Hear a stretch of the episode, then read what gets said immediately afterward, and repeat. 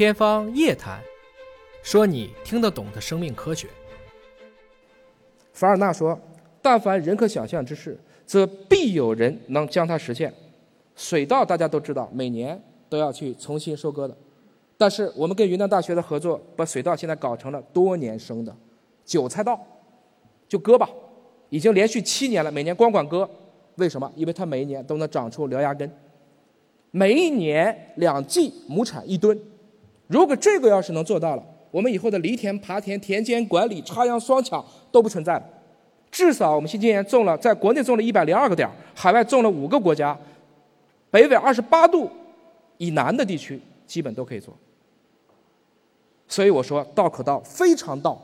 如果今天基因清楚了，所有的物种都值得重做一次。再看一个，我们能不能把茄子搞上树？看。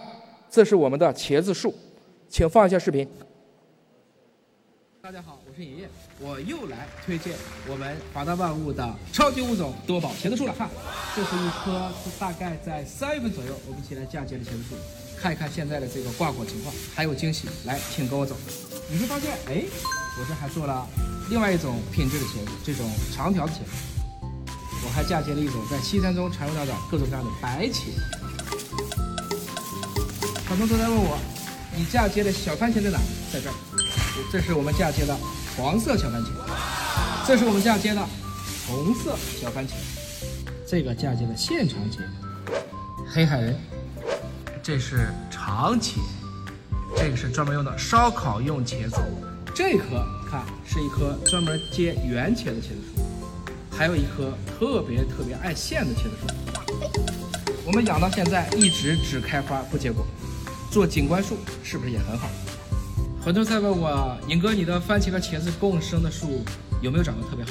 有，就这个，已经长到这么高了。如果我们不控制，它可以继续的生长。野生茄子长多高是野生茄子说了算，不是人类说了算。番茄理论上讲也是可以无限生长的，如果我们不掐尖，不去掉它的顶尖优势啊，这些番茄也可以一直的去生长上去。万物神奇啊！所以，生命科技的意义就在于希望让大家都能够去藏粮、藏菜于民，让我们在都市生活中也能体会到生命科学的美好、生物科技的力量。这样的茄子树，想不想要一棵？请他帮我做一个广告。如果你在广东，建议每家里种一棵。一棵茄子树一年的茄子产量两千斤，一棵茄子树可以上面架上茄子、番茄、辣椒、烟草、酸浆、枸杞，都可以，只要是茄科的，全部能上去。说这是转基因的吗？转基因也没什么问题，但是我这里用的都是嫁接细胞质遗传。说这是什么技术？特别简单，因为野生茄子树就这样，这就是一个代孕技术，把不同的茄科的枝儿都嫁到一个树上去了。今天因为上海这一次大家都慌了，所以就讨论家里能不能有一棵果菜，叶菜好办，阳台就能搞。果菜如果家里在南方可以搞一下，我们也正在讨论在北方能不能这么干。如果能这么干。其实我们将来的吃菜问题就真的简单了。我们能不能把今天十八亿亩地以外的耕地，每个小区里面拿出五十米，我们就种茄子，我们就种番茄，我们就种辣椒，把它搞到一棵树上去，来解决大家的纤维素、矿物质、维生素的问题。这可能是一个全新的话题。所以，什么叫技术？在过去异想天开，在今天勉为其难，在未来习以为常的，我们就叫技术。虽然我们很痴迷于技术，但我知道已知圈越大，未知圈更大。任何技术，包括生命科学，不能解决大家的所有问题。我们不能为技术论而忽略了道德、伦理、宗教、文化以及法律。技术应该向善的。没有科技的人文可能是愚昧的，但是没有人文的科技一定是危险的。这也是我们这些做生命科学的人每天，如果说我也三省己身的话，就想一想这件事情到底伦理上、文化上有没有问题。快结束了，所以最近高考对吧？大家都会问这个问题：为什么家长只讨论高考作文呢？因为他们也就看得懂作文了。什么事情真的是不会的？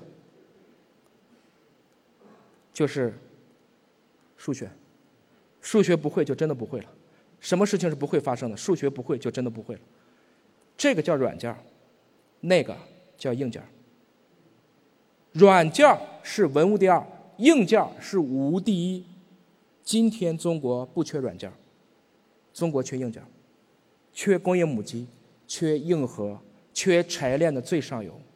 所以，当扎克伯格开始忽悠元宇宙的时候，我更加在意的是马斯克的走向太空。人类终究有一天会成为多行星物种，不然我们怎么把这个地球占满的？我们怎么去登月和登火星的？所以，我一直说，在这个点上，身外之物不要算得太多，性命攸关，请君多多思考。否则的话，冗余的信息充斥大脑，我们慢慢就没有了独立思考。要知道，我们人类基本的神性，就是我们相信，相信的力量。纵使不能所有人都穿越星际。这不能妨碍我们集体去仰望星空。我是做生命科学的，我一直都知道，如果生命是一组代码，人这个物种它的代码当中是有爱的。我今天说的一切，就是希望我们践行人性的真谛，将这份爱永续传递。谢谢各位。